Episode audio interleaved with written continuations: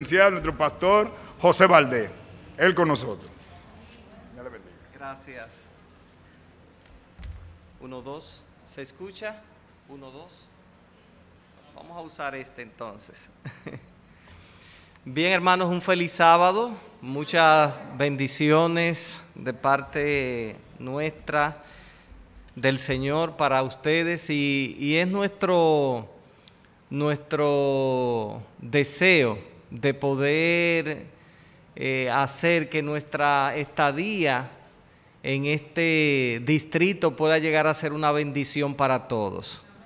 Eh, allá al fondo está mi esposa, eh, Rosagni. Yo creo que ustedes la conocen más que yo. y nada, raras veces uno llega a un distrito donde conoce a mucha gente eh, como es el caso de esta iglesia, porque creo que conozco a una buena cantidad de, de ustedes, a otros no los conozco así, algunos nada más de vista, pero a otros los he tratado durante varios años. Hermano Juan, yo venía a esta, llegué a venir a esta iglesia cuando estaba en la casa, que estaba antes de construirse el templo. Ya de eso hace Eso es de por allá, por el 1994. O sea que todavía ni se soñaba con hacerse el templo 93, 94, por ahí. Pero damos gloria a Dios por la oportunidad que nos da de poder eh, ejercer nuestro ministerio en, esta iglesia. Es eh, mi profundo deseo precisamente ese de que el tiempo que vamos a trabajar aquí podamos trabajar como un equipo, que podamos, estamos siempre abiertos a las nuevas ideas. Y como les decía en una reunión a los ancianos, o sea, siempre las iglesias pueden mejorar, hermanos. O sea, constantemente las iglesias pueden ir mejorando, precisamente para alcanzar el ideal que Dios tiene para ellas. Eh, todo el mundo quiere pertenecer a una iglesia reavivada, ¿sí o no? Sí. Y durante estos 10 días que ustedes han estado participando, que hemos estado participando de, esta jornada de oración y de estudio de la palabra eh, que lo organiza la Iglesia Mundial cada año, el propósito del reavivamiento es ese, que podamos ser una mejor iglesia, que podamos ser mejores familias, mejores personas, para glorificar a Cristo. Ahora bien, es difícil, hermanos, muy difícil que una iglesia pueda llegar a alcanzar el ideal de Dios si no está unida. Y el tema de esta mañana, yo quiero hablar de la unidad en Cristo. ¿Qué significa la unidad en Cristo y por qué es importante la unidad en Cristo para una iglesia? Eso es muy, muy importante, más de lo que nosotros a veces le atribuimos a ese hecho. Una iglesia puede tener todo lo que eh, físicamente, una estructura, tener mucha gente, hacer muchas cosas, tener muchas actividades, muchos departamentos, pero si no está unida, difícilmente podrá cumplir con, la tarea que Dios le ha encomendado. En cambio, una iglesia puede ser que no tenga muchas cosas, ni un templo, ni nada, y tener pocas personas, pero si está unida, va a lograr cosas extraordinarias que muchas iglesias grandes no pueden hacer. Por eso la unidad es tan, tan importante. Y el texto que nos ocupa precisamente en esta mañana, que fue nuestra lectura bíblica, dice, solícitos en guardar la unidad en el vínculo de la paz. En esas cortas palabras, Pablo, a quien se le atribuyen estas palabras, dice muchas cosas importantes para la iglesia del siglo XXI. Muchas cosas prácticamente 20 siglos después de escrita, estas palabras encierran un gran significado para cada uno de nosotros. Y yo quisiera, hermanos, eh, compartir con ustedes algunas cosas que tienen que ver, eh, esto está en Efesios 4.3, Pero es interesante que la carta a los Efesios, que se le atribuye precisamente al apóstol Pablo, tiene algunas características. Mire qué interesante. Esta epístola fue escrita por el apóstol Pablo mientras se encontraba en Roma. Durante su primer encarcelamiento, Pablo tuvo dos encarcelamientos en Roma. En uno, en el primero salió libre, pero en el segundo ya no salió libre, sino que fue condenado a muerte a la guillotina y le cortaron la cabeza. No fue crucificado porque estaba prohibido que un ciudadano romano fuera crucificado. Así que todo ciudadano romano, que era el caso de Pablo, tenía, eh, tenía la oportunidad, o sea, la muerte más rápida era cortarle la cabeza. Era, era más misericordioso que la crucifixión, que no pasó eso con Pedro, que también se entiende, cuenta la tradición, que fue crucificado en Roma y él, no digno de sentirse como morir como murió su maestro, pidió que entonces lo crucificaran cabeza, con la cabeza hacia abajo a solicitud de él.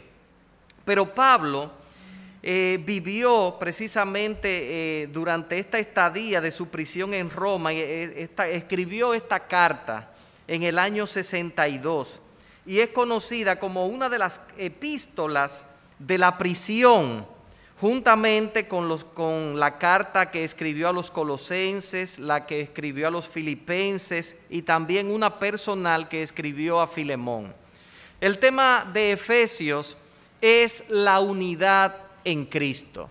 Si usted estudia toda la carta, se va a dar cuenta que el énfasis, el propósito de la carta era indicarle a los creyentes la importancia de la unidad en Cristo.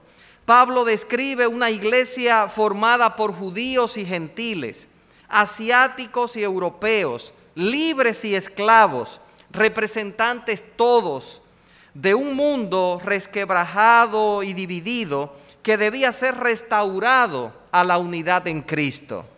Es por esto que la epístola a los Efesios ha sido llamada los Alpes del Nuevo Testamento y se destaca en medio de, de las cumbres de las nueve epístolas paulinas escritas a siete iglesias.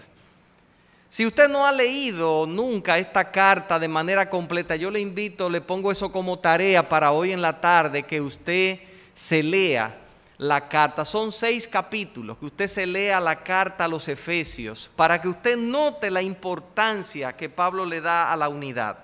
Se puede afirmar que lo que los romanos y Gálatas fueron para la iglesia del siglo XVI y la reforma protestante, Efesios es lo es para la iglesia de hoy, del siglo XXI.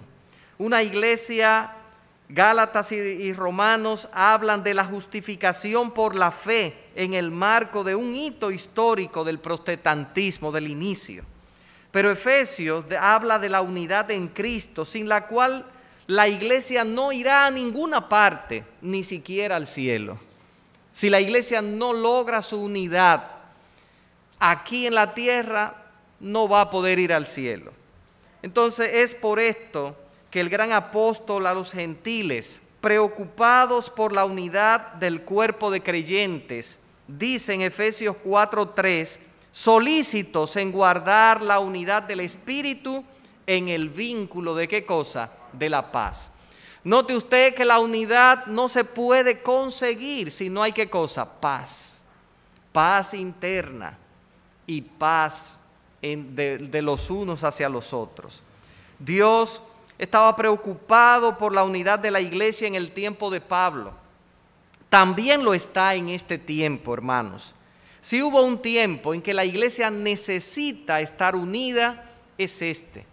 Porque apenas algunos podríamos, cada vez que abrimos los periódicos, sean digitales o físicos, siempre el tema principal, ¿cuál es? La pandemia.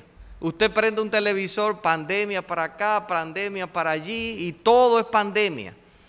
Pero la pandemia no es el mayor problema que tiene este mundo, hermanos. Este mundo tiene un problema grave de hace seis mil años, el pecado. Y precisamente Dios puso a la iglesia para que ejerciera su función en este mundo y vacunara a través de la sangre de Cristo al del pecado a la humanidad. Todos nosotros hemos sido llamados precisamente para cumplir esa tarea. Hay muchas razones valederas por las cuales se hace imperativa la necesidad de la unidad en nuestro pueblo, en la iglesia del tiempo del fin, en esta iglesia. Por eso la iglesia está tan preocupada, los líderes, porque la iglesia experimente un reavivamiento. Pero no va a pasar ningún reavivamiento, hermanos, si no estamos unidos. De hecho, usted al estudiar lo, que pasó en la iglesia apostólica, la iglesia apostólica no logró hacer el impacto que tenía que hacer hasta que ellos no se reunieron esos 10 días y pusieron a un lado cualquier diferencia que tenían, que las tenían bastante. Y si los apóstoles tenían diferencia, que vivían juntos, porque andaban con Cristo para arriba y para abajo, oyéndolo todos los días. ¿Usted cree que no hay diferencia entre nosotros? Muchísimas. Más de la que usted se imagina. Pero cuando se comprende que ese reavivamiento es el producto de una unidad en espíritu, es una unidad en oración, es una unidad en propósito, entonces podemos lograr lo que Dios quiere. Hay por lo menos tres razones importantes por lo que se hace necesaria la unidad. Número uno, la unidad de la iglesia es necesaria para mostrar al mundo y a los incrédulos la unidad que existe en el carácter de Dios. Una de las, uno de los propósitos de la iglesia es mostrar la gloria de Dios al mundo. Y la gloria de Dios es la manifestación de su carácter en cada uno de nosotros. Esta unidad deseada por Dios para su iglesia fue expresada por nuestro Señor Jesucristo cuando estuvo entre, eh, eh, eh, entre nosotros, cuando en la angustia inefable allá en el Getsemaní oraba diciendo él las siguientes palabras que se encuentran registradas en el Evangelio según Juan, capítulo 17, versículos 20 al 23. Allí Jesús expresa el más grande deseo que él tiene para la iglesia. Y se lo expresó en su oración al Padre diciendo, mas no ruego solamente por estos, sino también por los que han de creer en mí por la palabra de ellos, para que todos ellos sean uno como tú, oh Padre, en mí y yo en ti que también ellos sean uno en nosotros, para que el mundo crea que tú me enviaste. Amén. Hermano, ¿cuándo el mundo va a creer que Dios nos envió? Cuando vean esa unidad que había entre el Padre y el Hijo y el Espíritu Santo, asimismo el mundo va a creer. Sin, sin mucha, vamos a decirlo así, sin muchas palabras, sin decir muchas palabras una de las cosas que tenía la iglesia primitiva era que la gente veía en ellos la manifestación de la unidad y el carácter de Dios en cada miembro de la iglesia.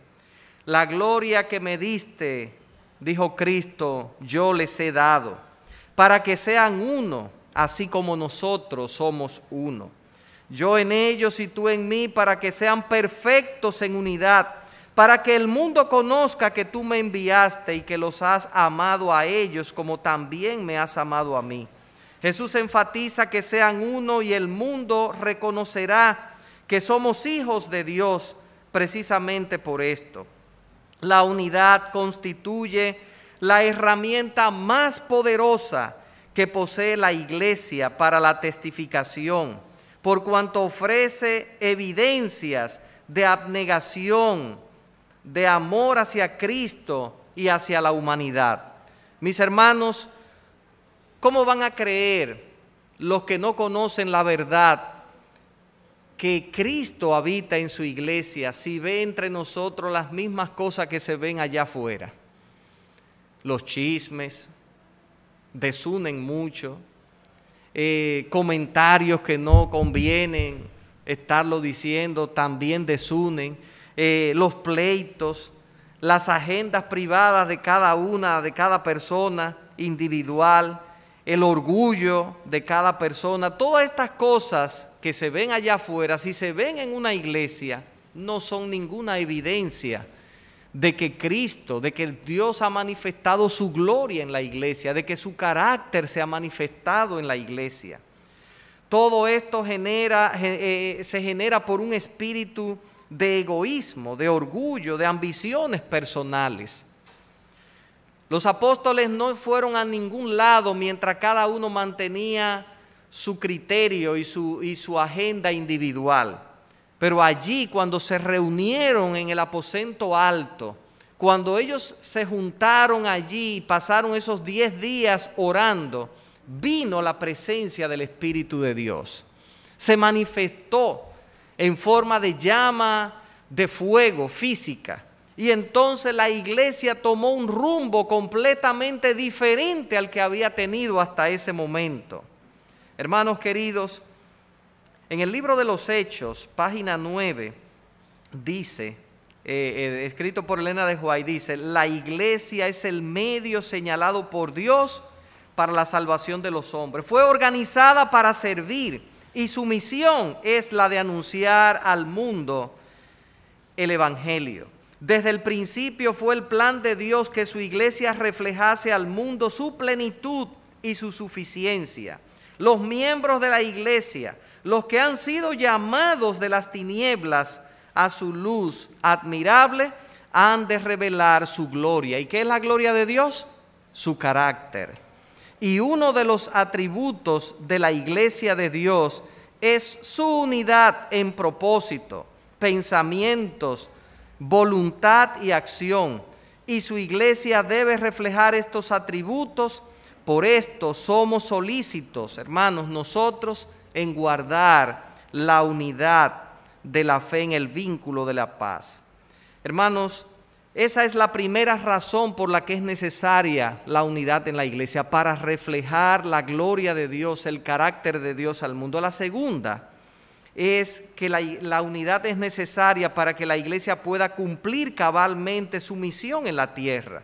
La obra de Dios ha sufrido muchos retrasos porque los hijos de Dios no se ponen de acuerdo en qué dirección empujar el carro de la iglesia. Imagínese usted una persona empujando en una dirección y el otro empujando en dirección opuesta. ¿Para dónde va un vehículo así? Para ningún lado. Van a perder fuerza, van a perder energía, tiempo, dinero y todo allí, pero no se va a mover para ningún lado. Por eso la unidad es tan, tan importante, hermanos, que hasta para el mal es esencial. De hecho, cuando se construyó la torre de Babel, ¿cuál era la principal característica de esta gente malvada y perversa que estaba allí? Dice que estaban como un solo hombre. Y hasta Dios hasta Dios reconoció eso. Dijo, si nosotros, si esta gente no la dispersamos, nada los hará desistir de su propósito. Así que Dios tuvo que cambiarle el idioma para que cada uno se... se lo que hablaban el mismo idioma se fueron juntos, cada uno por su lado. Pero hasta para el mal la unidad es necesaria. Imagínese usted si para el bien también no lo es. De hecho, Satanás no puede hacer más daño porque entre sus filas hay desunión. El espíritu de profecía dice que los demonios entre ellos se pelean por sus territorios. Así lo dice. Imagínese usted, cuando el pueblo de Dios se une, cosas extraordinarias pueden pasar. Nosotros, la iglesia constituye un solo cuerpo integrado por muchos miembros Así lo explica el apóstol Pablo en 1 Corintios 12, 12 al 27. Él dice, somos un cuerpo, pero con muchos miembros. O sea, en un cuerpo usted va a ver que hay ojos, hay oídos, hay boca, hay diente, hay manos, hay uña, hay piel, hay órganos internos, todo. Y todo eso funciona armoniosamente. Y Pablo dice, que debería suceder eso en la iglesia. No todos tenemos los mismos dones, no todos tenemos los mismos talentos. Ahora, si usted, imagínese si el ojo intentara escuchar, ¿podría hacerlo? No podría. O que usted intente caminar con las manos, ¿qué pasaría? Inclusive, eh, los pies crean, ¿verdad? Una fortaleza que muchas veces no se ven en las manos. Pero que usted intente caminar con las manos, le dirían, usted está loco o cómo, a menos que le falten los pies, ¿verdad? Pero a veces en la iglesia estamos intentando hacer cosas para las cuales Dios no nos ha llamado. Imagínese usted un hermano que él predica muy bien, pero el hermano se le mete en la mente que él tiene que ser cantante y comienza a cantar. ¿Qué pasaría allí? Comienzan los gallos a salir, desentonar, y los hermanos se van por ahí mismo. Pero ese hermano lo que sabe que es predicar. Entonces no se ponga a inventar. Si el Espíritu Santo, ahora si usted, el Espíritu Santo le dio un don porque los dones van cambiando con el tiempo y se van, eh, eh, los dones que no se usan, hermanos, se pierden. En cambio, hay dones que están latentes que cuando usted comienza a usarlos se desarrollan. Con eso no estoy diciendo que usted dice, si ustedes le dijeron una vez usted no canta, que no se ponga a practicar, quién sabe si le llegó el don o el talento se desarrolló. Pero lo que quiero señalar con esto es que cada uno de nosotros está llamado a cumplir una función en la iglesia. Y cuando usted no la hace, la iglesia sufre. Todos sufrimos. La iglesia no fue diseñada para estar sentado en bancos. La iglesia se diseñó para trabajar, hermanos. Y este nuevo año es una hermosa oportunidad para nosotros involucrarnos en cosas que tienen que ver con la iglesia. Si usted ha sido un miembro de banco, yo le animo a que se ponga de pie y salga y comience a hacer, aunque no lo hayan nombrado. Porque para dar un estudio bíblico, hermano, se necesita nombrar a alguien. No. Para usted orar por la iglesia, se necesita que lo nombren. No. Aunque hay ministerios que desarrollan funciones como estas, cada uno de nosotros está llamado a usar los dones. Y es lo que Pablo está señalando. Cuando cada miembro de la iglesia cumple con sus dones, ejercita sus dones, la iglesia cumple con su misión. Hermanos queridos, en testimonios para la iglesia, testimonios eh, ver testimonios, testimonios para para ministros. Página 30 dice, aunque cada uno de nosotros tiene su obra y, sus responsabilidades personales delante de Dios, no debemos seguir nuestro propio juicio sin tomar en cuenta las opiniones y los sentimientos de nuestros hermanos, porque este proceder conducirá al desorden en la iglesia. Cada uno de nosotros debe tomar esos dones y ponerlo en armonía con la función en que está desempeñando la iglesia. Y hermano, en la iglesia adventista a veces nos pasamos de democráticos. Aunque la iglesia tiene un gobierno representativo, porque la iglesia no es democrática, sino representativa, eso es importante entenderlo, pero la iglesia ejerce, le da libertad a los miembros para desempeñar sus dones, desarrollar sus dones. Ahora, en armonía con lo que todo el grupo, eh, toda la iglesia, toda la congregación eh, tiene en planes. Por último, mis hermanos, ya hemos visto que la unidad de la iglesia es necesaria en primer lugar para manifestar el carácter de Dios al mundo. En segundo lugar, la unidad de la iglesia es necesaria para que la iglesia pueda cumplir su misión sobre la tierra. Y en tercer lugar, la unidad de la iglesia es necesaria, hermanos, porque si pensamos vivir en el cielo, tenemos que comenzar a practicar la unidad a dónde? Aquí en la tierra. ¿Hay desunión allá en el cielo? De hecho, hubo uno que practicó la desunión y convenció a un grupo. ¿Y qué les pasó? Lo despacharon de allá. No fue que lo mandaron exclusivamente aquí, porque algunos piensan, no, que lo mandaron a la tierra. No, no, no.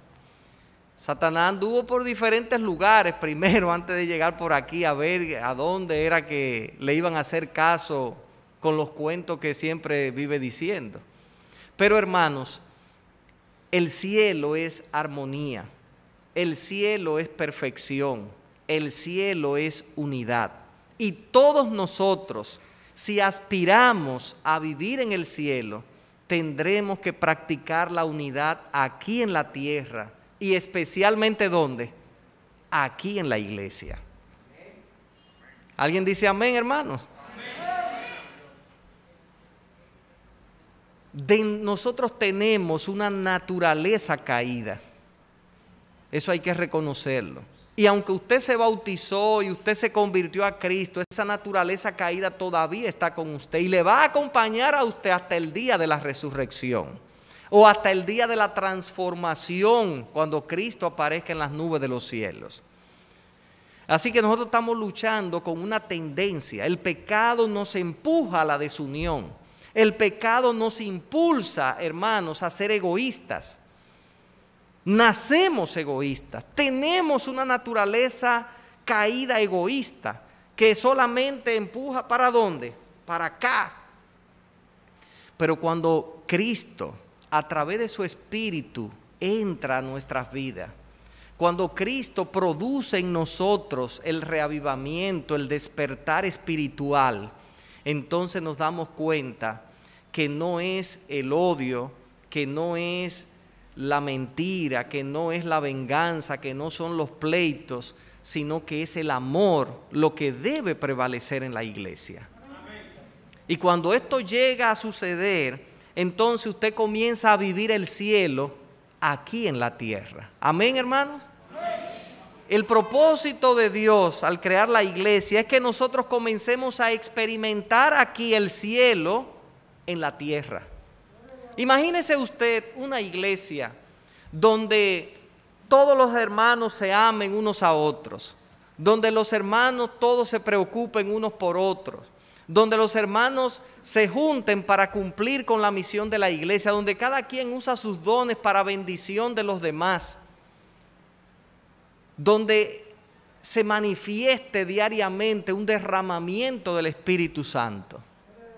Eso es el cielo, hermano. Es el cielo. Y eso nosotros podemos experimentarlo si lo deseamos. Pero a veces estamos esperando que otro comience. Aprovechemos al finalizar estos 10 días de oración que concluyeron anoche. Aprovechemos, hermanos, este año que está nuevecito todavía, en medio de esta crisis, para hacer cambios, eh, cambios eh, eh, a fondo en nuestra vida. Es lo único que nos va a permitir alcanzar ese ideal que Dios tiene para nosotros para llevarnos al cielo. Hermanos, no nos engañemos. Si no aprendemos a vivir en unidad aquí en la tierra, no podemos vivir en unidad allá en el cielo. Todos sabemos lo que le pasó a Lucifer. Lamentablemente trajo como consecuencia un desorden en el cielo. De hecho, Dios quiere repoblar el cielo con los seres humanos. Eso lo dice Elena de White. Esa tercera parte de ángeles que se perdieron por causa de esa desunión, Dios quiere que nosotros, seres caídos, vamos a ascender, hermanos, al nivel prácticamente de un ángel. Nosotros somos una categoría inferior y Dios quiere subir, eh, elevarnos a ese nivel y repoblar el cielo y la tierra nueva con todos los salvados. Esa tercera parte que se perdió, porque el cielo va a estar aquí en la tierra. Gloria a Dios. En eso consiste. Todos nosotros debemos dejar a un lado las diferencias personales y unirnos en el vínculo perfecto del amor de nuestro Señor Jesucristo. Así como pasa con, un con los rayos de una bicicleta o de un motor, todos los rayos están en diferentes puntos, pero todos van convergiendo hacia dónde? Hacia el centro, convergen hacia el centro. Y el centro es Cristo. Aunque cada uno de nosotros tiene sus propias características y sus propias diferencias, cuando nos proponemos imitar a Cristo en nuestras vidas, todos llegamos a conseguir esa unidad por la gloria de Dios. Así que nuestra meta, hermanos, para alcanzar esa unidad deseada es parecernos a Cristo.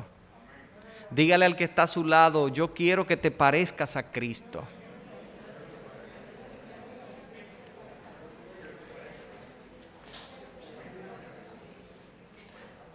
Cuando lleguemos a ese ideal, hermanos, entonces comenzaremos a vivir el cielo aquí en la tierra. La unidad produce fortaleza, la desunión debilidad.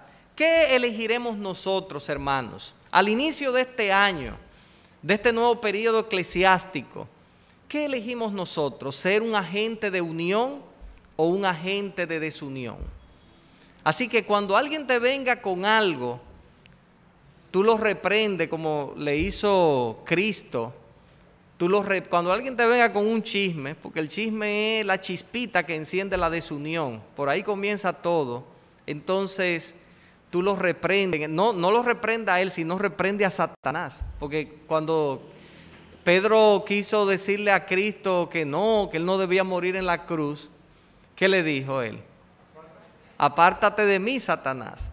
O sea, no, era que Pedro se apartara de él, sino el que lo estaba usando. y tenemos que ver eso, hermanos, que toda la desunión la siembra el enemigo en nuestras vidas, pero la unidad viene a través del Espíritu Santo. Hermanos, quienes en esta hora, con la ayuda de Dios, se proponen ser agentes de unidad en la iglesia? en la familia, donde quiera estamos en el trabajo, agentes de unidad. Te invito a ponerte de pie en esta hora, si ese es tu deseo. Al salir de este lugar, proponte cambiar aquellas cosas que no te están ayudando a ser un agente de unidad. Si acostumbra a conversar sobre la vida de otros cuando no están presentes, deja eso si tienes que decirle algo a alguien, díselo personalmente. Eso requiere mucho valor y mucha la presencia del Espíritu de Dios. Pero decírselo personalmente, mira, eso no está bien, en lugar de comentárselo a otra persona en ausencia. Eso es más fácil, eso lo hace todo el mundo. Pero acercarse con amor, y decirle a una persona, porque no es decirle sin pelos en la lengua, no, no, es decirle a la gente con mucho tacto, con amor, y decirle, mira, necesitas mejorar en esto. Yo me propongo eso, y quiero que cada uno de nosotros nos lo propongamos y que podamos ser agentes de unidad en este año. Que este año sea, sea, yo estoy predicando de esto no porque el pastor anterior, el pastor Abreu me dijo que la iglesia es desunida, no pero nuestra naturaleza, hermano, es pecaminosa y es desunida. Entonces, si no somos conscientes de, eso, el enemigo nos puede embaucar. Así que si esta iglesia es unida, pues nos proponemos este año ser más unidos todavía. Y si todavía no hemos alcanzado ese ideal, con la ayuda de Dios nos proponemos. Y cada uno de nosotros, al ponernos de pie, estamos diciéndole al Señor, yo soy un agente de unidad. Donde quiera que yo esté, voy a promover la unidad en mi familia, en mi trabajo, en mis estudios, en mi escuela o en, mi universidad, entre mis vecinos. En todas partes yo me voy a proponer ser un agente de unidad en mi iglesia sobre todas las cosas. Y en la medida que eso pasa, el carácter de Cristo se irá manifestando en nosotros. Padre, en esta hora agradecemos por tu palabra. Gracias porque a través de Pablo nos has legado esa carta tan interesante de los Efesios. Ayúdanos a practicar los principios de la unidad que allí se reflejan, Señor. Que desde este momento, Padre, tu Espíritu Santo tome posesión de nuestras vidas. Al concluir estos 10 días de oración, Señor, pedimos que nos ayude a convertirnos en un agente de unidad, en un agente de reavivamiento, en un agente de oración, en un practicante de tu palabra. Que donde quiera estemos, otros puedan ver reflejado en nuestras vidas el carácter de Cristo. Y que este año, a pesar de esta crisis, Señor, sea un año glorioso en nuestras vidas. Sea un año glorioso en esta iglesia. Y que tu gloria se manifieste en toda su plenitud y que tu carácter sea revelado en cada palabra, en cada pensamiento y en cada acción nuestra. Gracias Señor, al salir de este lugar rogamos que tu presencia continúe con nosotros. En el nombre de Jesús. Amén, amén. Que Dios les bendiga a todos, hermanos.